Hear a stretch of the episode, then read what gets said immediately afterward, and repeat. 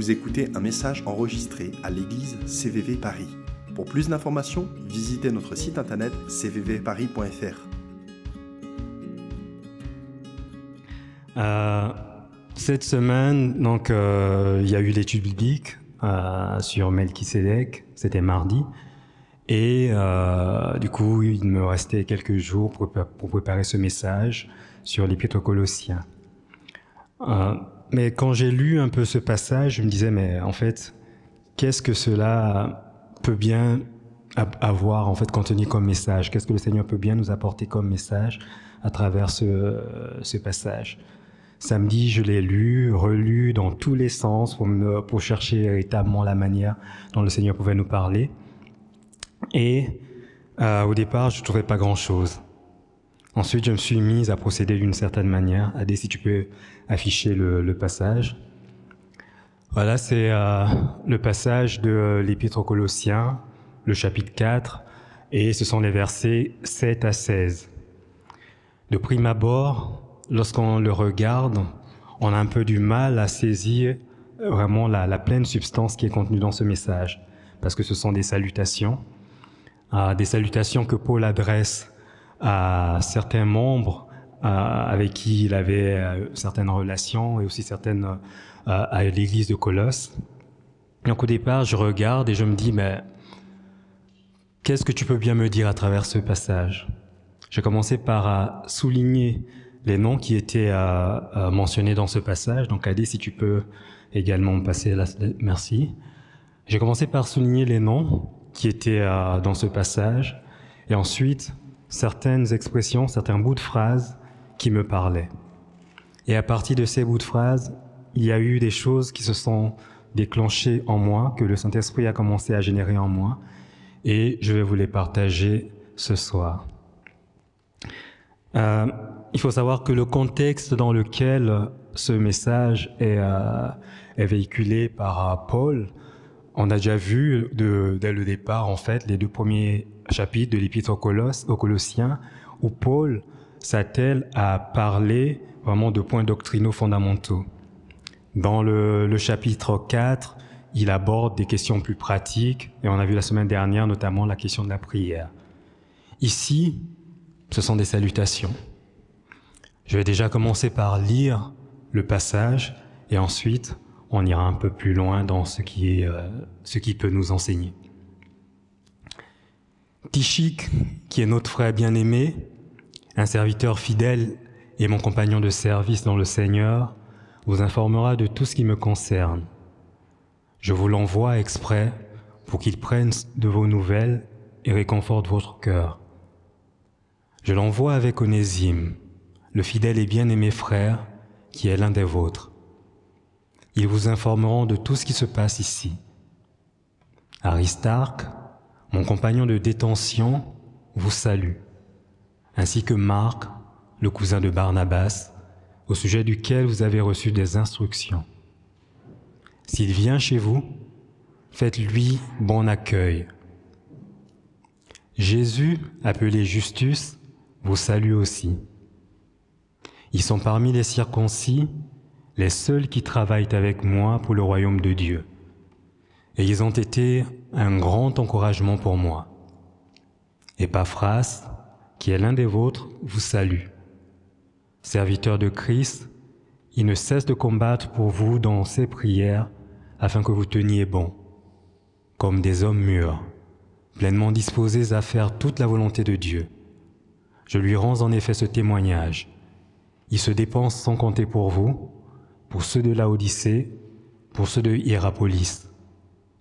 Luc, le médecin bien-aimé, vous salue, ainsi que Démas.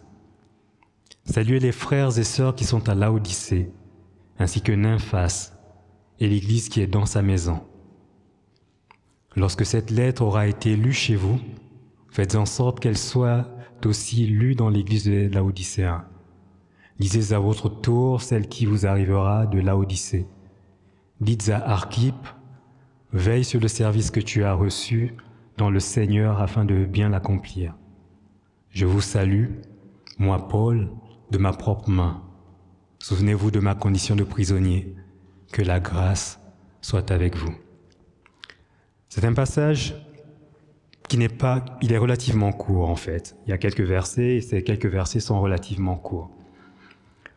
Euh, je me suis dit ben, que j'allais commencer par euh, l'aborder en parlant notamment de, des personnes qui sont mentionnées dans ce passage. Je fais, j'aime bien, euh, en tout cas pratiquer du sport, j'aime bien les sports individuels.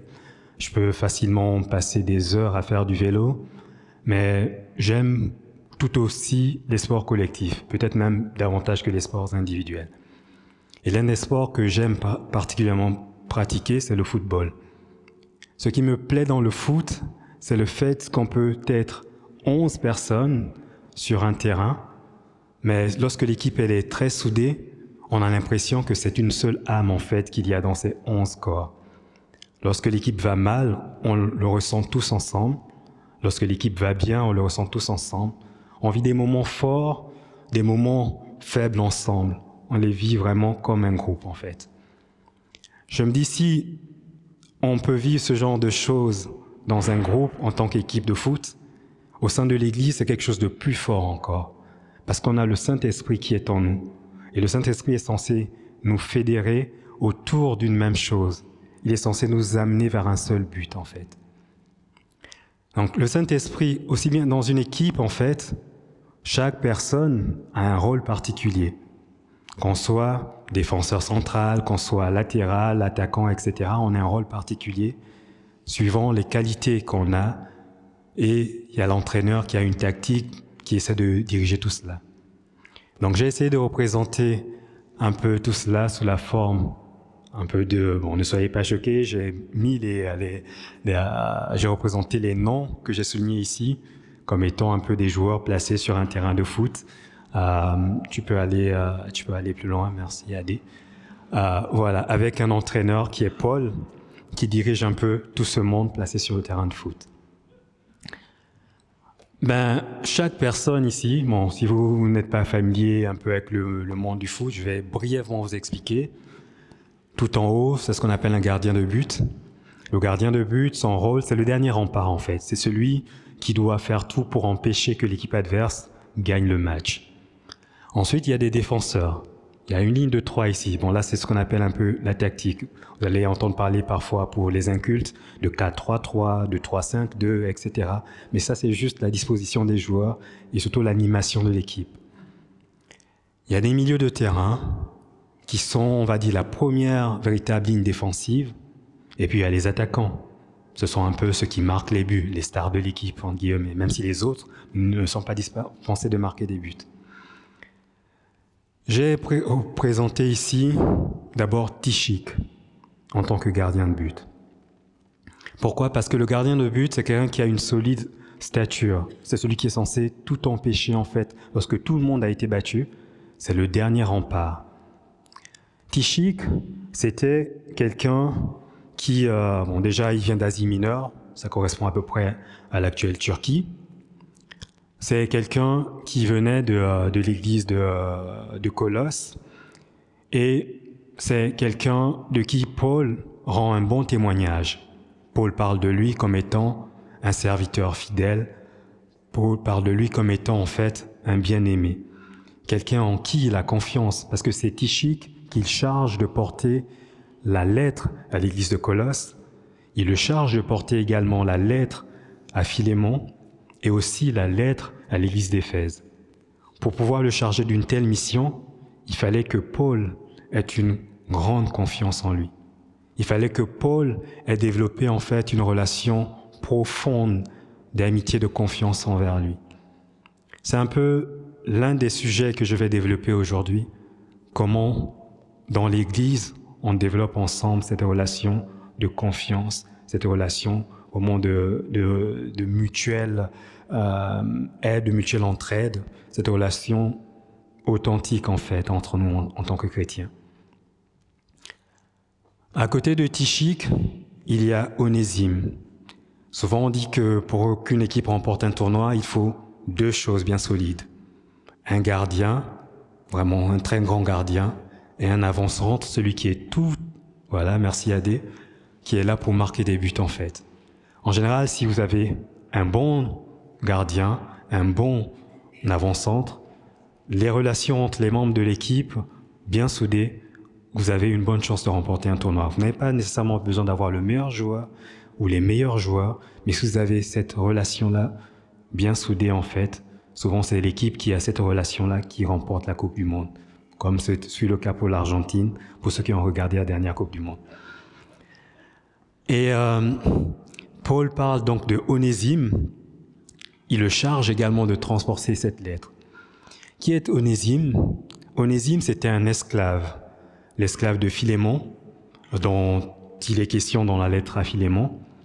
Et Onésime, on ne sait pas trop pour quelle raison, Onésime s'est enfui de la maison de son père, de, pardon, de son maître, et il se retrouve à Rome. On ne sait pas dans quelles circonstances il se retrouve à Rome, mais il est, il rentre véritablement en relation avec Paul. Et de cette relation avec Paul, Onésime va rencontrer le Seigneur. Parce que Paul va lui prêcher le message de l'évangile. Ce message va toucher Onésime en plein cœur et ça va complètement le bouleverser, ça va complètement le changer en fait. Par la suite, lorsque Paul rédige cette lettre aux Colossiens, il envoie avec Onésime et Tichique. Et surtout, il y a quelque chose de très profond. Lorsqu'il va écrire à Philémon, il va lui parler spécialement d'Onésime. Il va en fait plaider la, la cause d'Onésime. Quel que soit ce qu'Onésime a fait à Philémon, Paul plaide de telle sorte que cette relation soit restaurée, que la relation entre Onésime et Philémon soit restaurée, non plus dans une relation de maître-esclave, mais dans une, dans une relation en fait de frère, frère dans le Seigneur. Et parce que finalement, en Christ, il n'y a plus de maîtres, il n'y a plus d'esclaves, il n'y a même plus de juifs, il n'y a plus de, grecs, de gentils, etc. Nous sommes pareils. Si vous voyez la liste des personnes que Paul mentionne ici, les personnes qui sont très proches de lui, il y a Onésime l'esclave, mais à côté il y a aussi Luc qui était, qui était un érudit, qui était un médecin. Donc il n'y a même plus de classe sociale en fait. Et la foi chrétienne a ce privilège-là de réunir au sein d'un même groupe des personnes d'origine, de classes différentes, de fonctions différentes.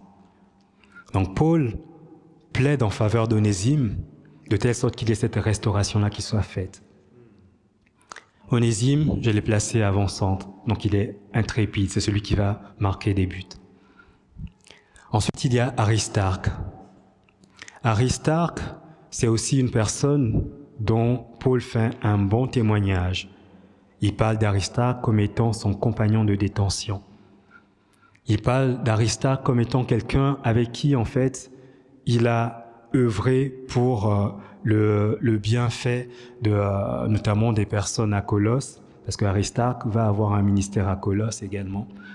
Et Paul parle d'Aristarque, notamment par rapport au fait qu'il a emmené certaines personnes à Christ.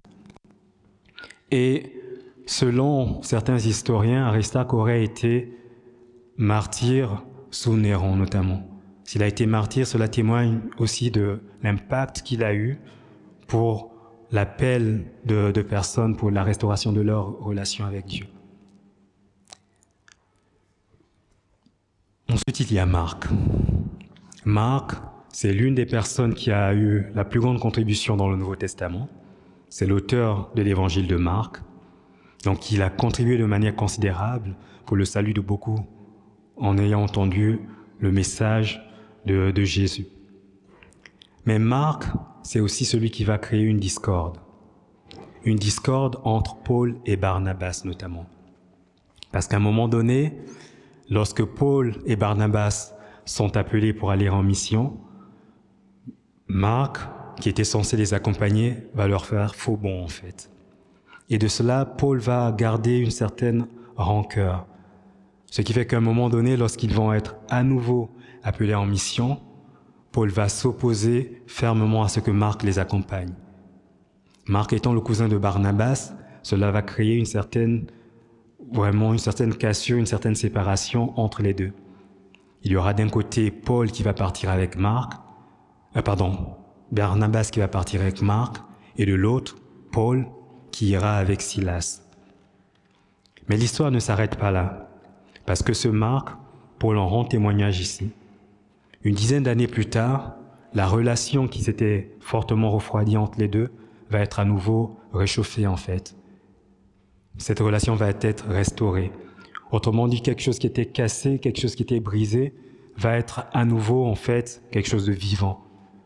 La relation entre Paul et Marc va être vivante, à tel point même que dans les derniers instants de la vie de Paul, il va demander à Timothée de venir avec Marc pour lui rendre visite en prison lorsqu'il était en prison à Rome. Donc c'est l'histoire de quelque chose qui est restauré également, une relation qui était brisée, mais une relation qui est restaurée. Barnabas, le cousin de, de Marc, c'est quelqu'un qui a certainement, euh, qui est certainement venu au Christ lors du message que Pierre va prêcher le jour de la Pentecôte, où il y aura une forte effusion du Saint-Esprit et il y aura des milliers de personnes qui vont donner leur vie à Christ. De cet épisode, Barnabas va avoir sa vie qui va être complètement bouleversée et il va être de ceux-là qui vont choisir de complètement changer leur manière de vivre, leur manière de penser et de soutenir en fait la prédication de l'évangile. Et Barnabas va être aussi celui qui va surtout introduire Paul aux apôtres. Parce que Paul, au départ, était un persécuteur des chrétiens. Barnabas va mettre Paul en relation avec les apôtres de telle, sorte que Paul va être accepté et va, avoir en fait la, la des, euh, des personnes qui avaient l'autorité euh, sur l'Église primitive. Barnabas, donc je Barnabas et, Marc, je les ai mis au niveau de la ligne défensive, la première ligne qui empêche l'équipe adverse au moment d'aller euh, marquer, euh, marquer des buts. Il y a Justus. Justus, on n'en sait pas grand-chose. En fait, c'est la seule fois où il est mentionné dans la Bible, c'est lors de ce passage-là. Donc il n'y a pas grand-chose qu'on peut vraiment retirer de, Justus, simplement que c'est quelqu'un qui a eu euh, une forte, euh, on va dire une forte influence sur Paul dans le sens où il était un bon encouragement pour Paul dans les moments où Paul se sentait particulièrement faible, particulièrement en fait là par rapport à ce qu'il vivait. Donc Justus a eu ce bon témoignage au point d'être mentionné ici. Et surtout Justus, en fait on voit que Justus fait partie d'un groupe de juifs qui entouraient Paul. Il y avait des euh, juifs qui entouraient Paul, il y avait également des non-juifs qui entouraient Paul. C'est, ça fait partie de ce groupe-là, à partir duquel finalement il n'y aura plus de séparation entre euh, des juifs, des non-juifs. Et ici, en fait, Paul met cela en exergue. Ensuite, il y a Epaphras.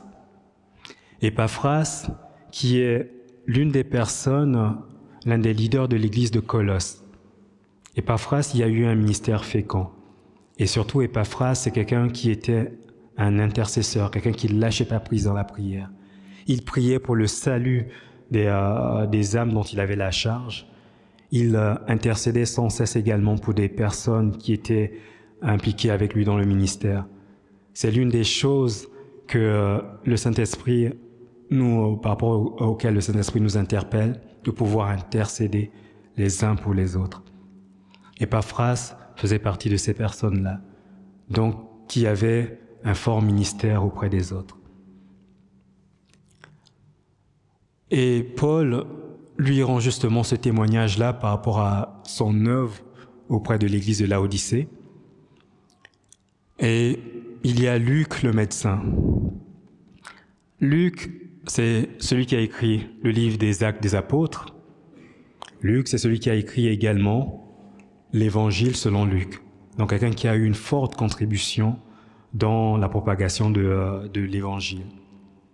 Et Luc a eu cet impact si fort qu'aujourd'hui encore, ben Luc, l'évangile de Luc fait partie de ceux qui sont le plus souvent cités lorsque l'on parle du message du salut. Et Luc a été l'une des personnes qui est restée avec Paul quasiment jusqu'à la fin de sa vie. Et il y a un passage qui me fait particulièrement, qui me, qui me touche particulièrement, c'est celui où Paul euh, s'adresse à, Timothée, où il euh, parle du fait qu'il a combattu le bon combat, euh, qu'il a eu la couronne, qu'il a la couronne de justice qui lui est réservée. Et il va plus loin dans ce passage, c'est dans 2 Timothée 4, 4 à partir du verset 11, où il parle du fait qu'il a été abandonné en fait. Tout le monde quasiment l'a abandonné, excepté Luc. Luc va être le seul qui sera avec lui jusqu'à la fin de ses jours. Donc c'est quelque chose, c'est vraiment une relation profonde, au point où une relation tellement forte entre Luc et Paul, au point où il reste jusqu'à la fin avec Paul. Et dans ce passage-là, Paul souligne également quelqu'un d'autre, en fait, le, un autre nom, c'est Démas. Démas, que Paul, à qui Paul rend honneur ici, mais dans le passage où Paul parle de, du rôle prépondérant de Luc jusqu'à la fin, en fait la toute fin de ses jours, il souligne également le fait que Démas, lui, l'a abandonné. Et surtout Démas a abandonné la foi, en fait, il est reparti dans le monde. C'est un passage qui est particulièrement, en fait, poignant parce que il montre qu'on peut commencer avec le zèle et qu'on peut terminer finalement loin. C'est un passage qui, qui est là pour nous mettre en garde aussi. Parce que quand on regarde un peu, euh, la Bible nous parle notamment, il y a, ce passage-là qui nous dit, mais la fin d'une chose, c'est dans le livre des Proverbes, la fin d'une chose vaut mieux que son début. On peut commencer bien avec le Seigneur et souvent on commence bien avec le Seigneur, on a été frappé par le message de l'Évangile, mais avec le temps, ça s'étiole en fait, ça disparaît finalement. Et euh, on commence à devenir froid. Généralement, ça ne se passe pas de manière subite, de telle sorte que ça puisse nous frapper, ça se passe vraiment de manière insidieuse, petit à petit. Lorsque j'étais gamin, euh, on avait souvent, on, on, était curieux et on faisait des expériences un peu qu'on peut trouver aujourd'hui d'assez cruelles. Si vous prenez une grenouille, vous la mettez, vous la plongez dans une marmite d'eau bouillante, elle va sauter. Elle va pas rester dans la marmite d'eau bouillante. La même grenouille, vous la mettez dans la marmite d'eau froide et vous portez lentement le, oui, c'est cruel. Vous portez lentement à ébullition. La grenouille ne va pas, ne va pas réaliser en fait qu'elle est en train de cuire dans cette, dans cette marmite jusqu'à ce qu'elle meure. Et c'est souvent aussi comme ça que ça se passe petit à petit, de manière insidieuse, on ne se rend pas compte qu'il y a quelque chose qui part. On ne prend plus le temps de prier, on ne prend plus le temps de euh, méditer sur la parole. En fait, on est en train de s'éloigner petit à petit.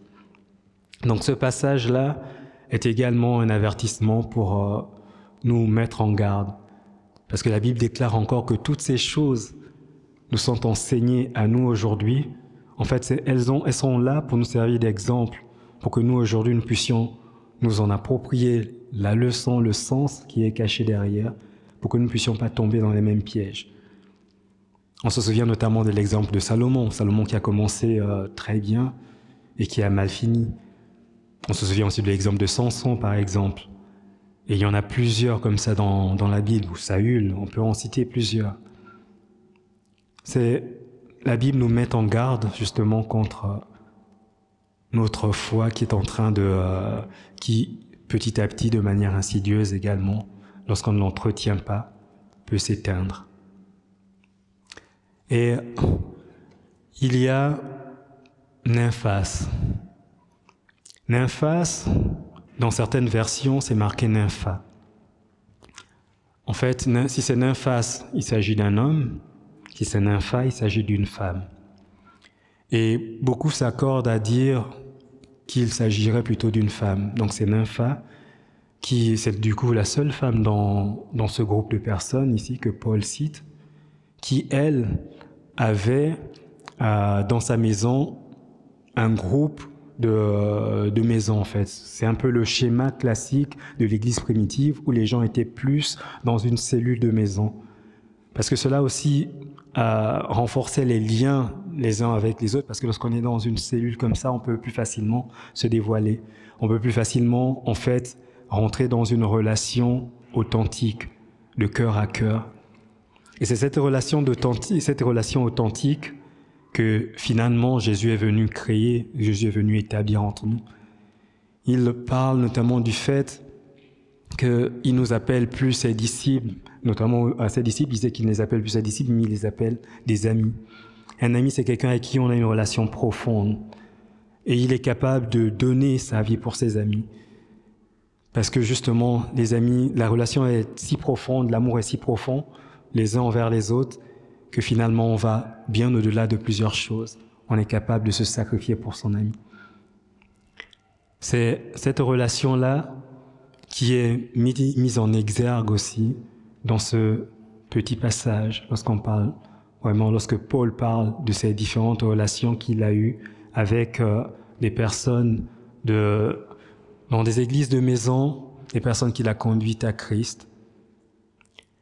Il y a Archip ou Archip, je ne sais pas exactement comment ça se lit. Euh, Archip qui était également en fait euh, quelqu'un qui était très lié à Philémon et à Phia. Philémon et Aphia, c'est un couple à qui Paul adresse euh, l'épître à Philémon. Philémon, c'est celui qui avait la condition de maître sur Onésime. Vous vous souvenez au tout début ce dont je parlais. Philémon, donc Archippe, c'est quelqu'un qui était très lié à Philémon et Aphia. Peut-être était-ce leur fils, ou peut-être était-ce simplement quelqu'un qui était très lié, on n'en sait pas grand-chose. Mais simplement, il avait un rôle prépondérant dans l'église de maison qui se tenait dans la maison de Philémon et de Aphia.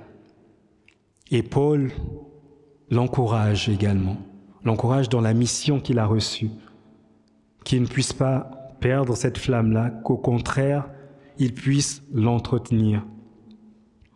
J'aime aussi ce passage au moment du livre des Proverbes qui nous dit que la vie, le chemin des justes est comme une lumière qui va grandissant jusqu'à la pleine clarté.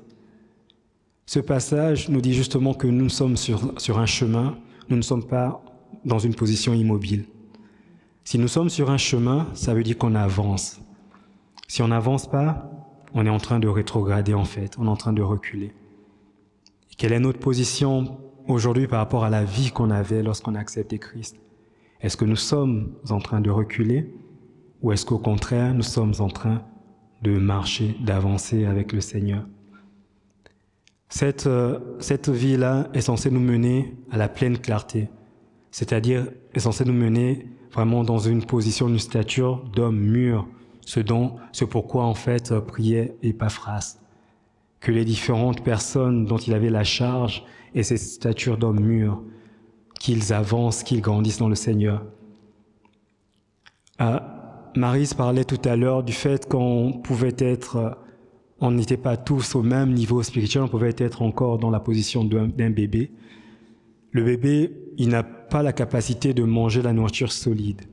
Il a la capacité de manger de la nourriture qui est sans consistance encore. Mais lorsqu'on devient chrétien, on est dans cette position de bébé-là, et on est censé grandir. On grandit justement par l'écoute de la parole de Dieu. On grandit par les relations qu'on a envers les autres, les uns envers les autres. Et cela me fait penser aussi à cette image-là. J'avais lu quelque part. En fait, c'est une image que je trouve très belle. Pourquoi justement les, euh, les, euh, les pierres euh, au bout, vraiment au bord d'une rivière, ont cette forme-là un peu ovoïde c'est justement à cause de, ce, de, ces frottements qu'elles ont les unes sur les autres. Ces frottements-là, elles ne peuvent pas se faire s'il n'y a pas cette relation, s'il n'y a pas cette proximité entre elles. Donc forcément, entre nous, il y aura aussi parfois des frottements, mais ces frottements sont nécessaires parce qu'ils vont aussi nous permettre de nous débarrasser de ces aspérités-là. Et c'est aussi l'une des raisons pour laquelle il n'y a pas beaucoup, euh, il y a un métal que dans la Bible utilise beaucoup en fait les qualités, c'est l'or. Pourquoi l'or? Parce que l'or c'est l'un des rares métaux qui plus vous le chauffez, plus en fait il va gagner en pureté, il va se débarrasser de, des scories parce que sa température de fusion elle est élevée. La plupart d'autres métaux ont une température de fusion plus basse. Ce qui veut dire que lorsqu'on monte en température, à un moment donné, ils perdent leur structure et ils se dénaturent. L'or, pour perdre cette structure-là, il faut monter véritablement haut en fait. Donc on n'a pas peur de chauffer l'or pour qu'il puisse se débarrasser de ses scories pour gagner en pureté. Et la Bible nous compare à de l'or justement. Cet or qui, au travers des épreuves que l'on vit, va finalement en fait se purifier pour gagner en, pureté. Il y a quelques, quelques années, je célébrais un de mes anniversaires et euh, j'avais invité euh, une amie que je connais de longue date depuis l'époque étudiante. J'avais invité également certains de mes euh, amis ici à CVV, d'autres dans d'autres euh, églises et même des collègues. Et à la fin de cet anniversaire, cette amie-là m'appelle, elle me dit, mais il y a quelque chose que j'ai remarqué qui était vraiment spécial. C'est vrai que tu étais au centre de l'attention, c'est vrai que tout le monde en fait avait des, des regards, le regard fixé sur toi, mais il y a quelque chose de d'autres que j'ai ressenti. Il y a, je n'arrive pas à décrire, mais j'ai ressenti vraiment un amour très profond qu'il y avait entre vous. Cette amie c'est que je suis chrétien, justement. Et elle dit, c'est peut-être justement ça, ce, ton caractère, c'est peut-être justement en fait cette, chose qui vous lie les uns aux autres qui fait qu'il y a cet amour particulier, cet cet amour profond. Et j'ai envie, je rêve un jour de ressentir cet amour profond. Jésus dit justement que le monde entier reconnaîtra que nous sommes ses disciples à l'amour que nous portons les uns envers les autres.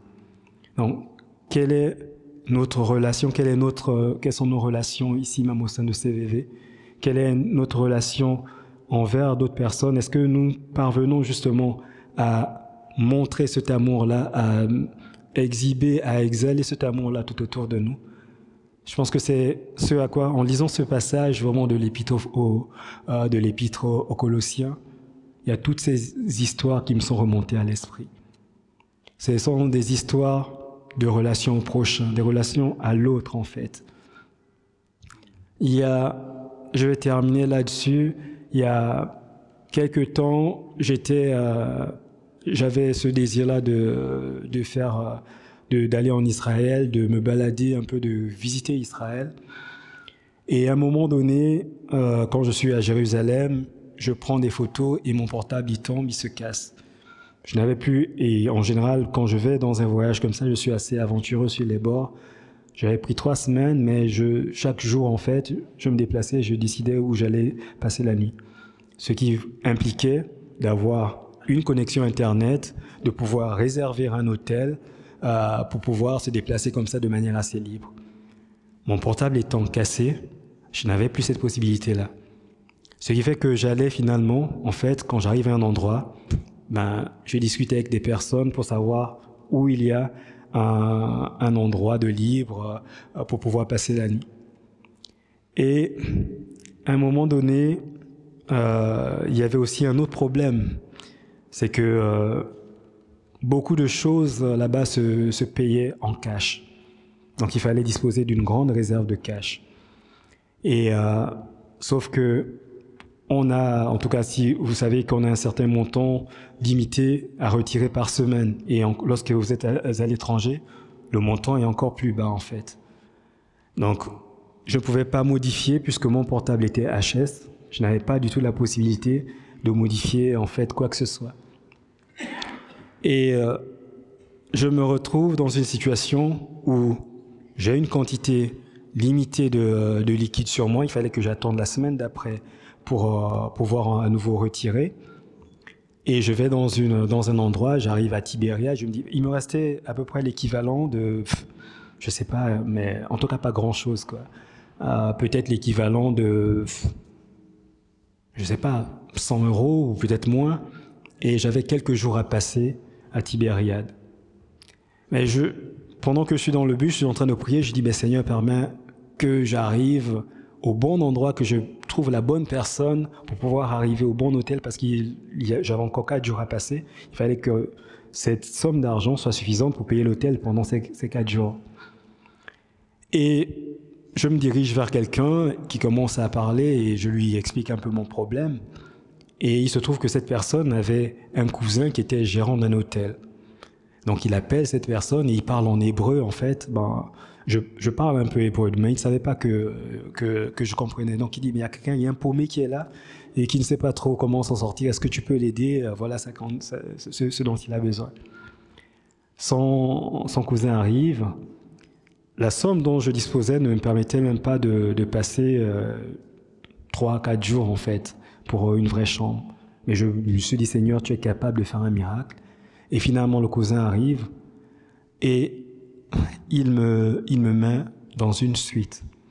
J'avais en fait ma chambre, j'avais un séjour, j'avais un coin cuisine, j'avais, j'étais dans un mini appartement quoi. Et j'y ai passé quatre jours dans cet appartement avec même pas 100 euros.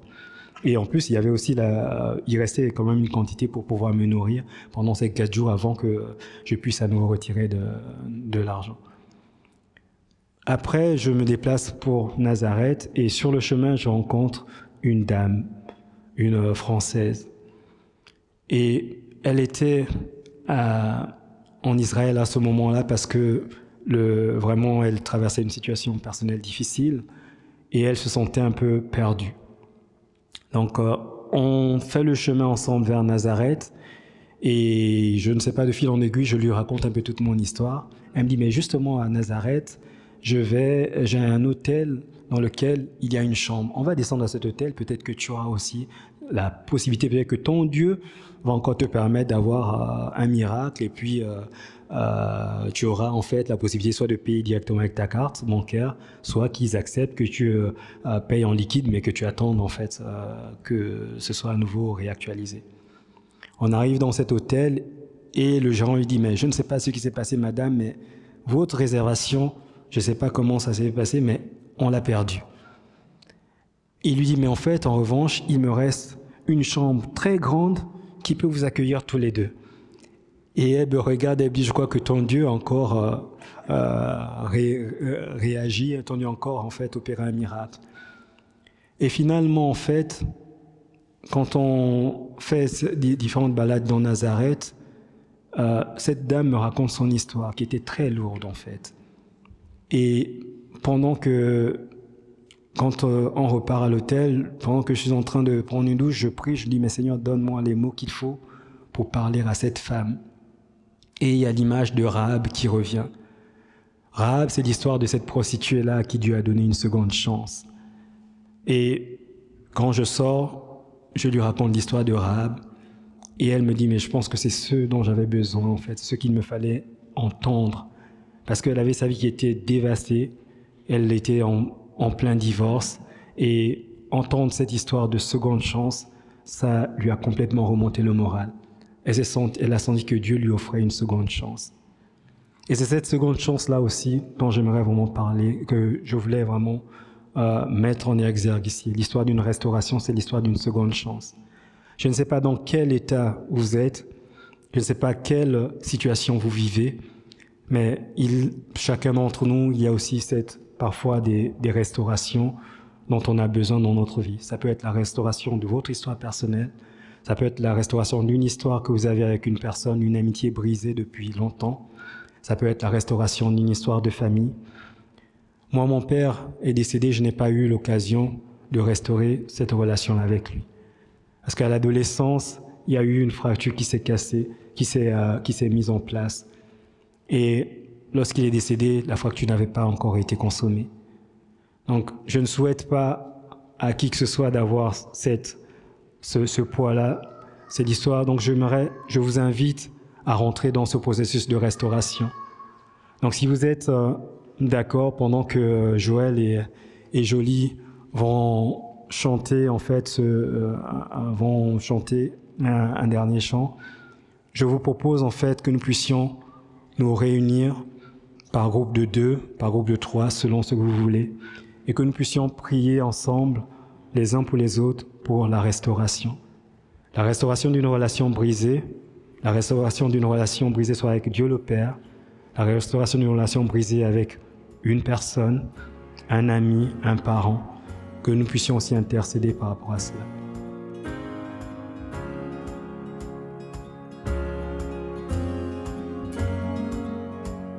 Venez d'écouter un message enregistré à CVV Paris.